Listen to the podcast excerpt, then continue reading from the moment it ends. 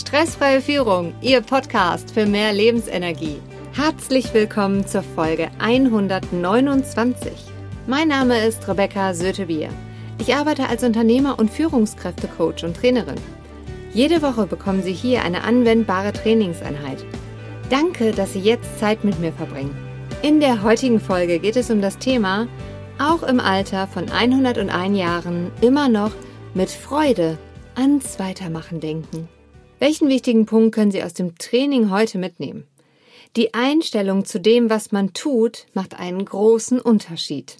Sie kennen sicher jemanden, für den diese Folge unglaublich wertvoll ist. Teilen Sie sie mit ihm, indem Sie auf die drei Punkte neben oder unter der Folge klicken.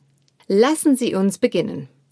Aus dieser spannenden Geschichte, die mir eine meiner Führungskräfte erzählte, kann jeder lernen, was für einen Unterschied es macht, eine Tätigkeit zu tun, die ihn selbst wirklich begeistert.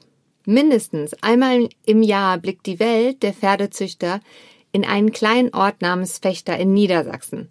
In einer großen Auktionshalle werden dort nämlich vor tausenden neugierigen Zuschauern die besten Oldenburger Pferde versteigert. Die Bieter kommen aus ganz Deutschland angereist, weitere Bieter aus aller Welt beteiligen sich per Telefon. Nicht selten gehen die Preise für ein Pferd in die Hunderttausende, manchmal sogar über Millionen. Selbst das Regionalfernsehen überträgt häufig die Versteigerung. Im Mittelpunkt der Berichte stand oft der Auktionator Uwe Heckmann, der auf seine unnachahmliche Weise die Gebote in die Höhe trieb, so dass den Zuschauern der Atem stockte.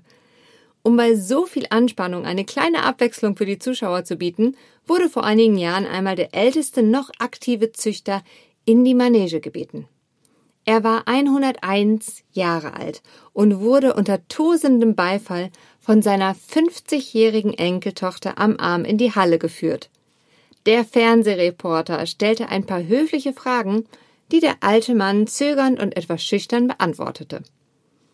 Als der Reporter das Interview beenden wollte, nahm ihm der Züchter das Mikrofon plötzlich aus der Hand und sagte mit strahlenden Augen, und nächstes Jahr, nächstes Jahr, da bin ich wieder dabei mit zwei Pferden.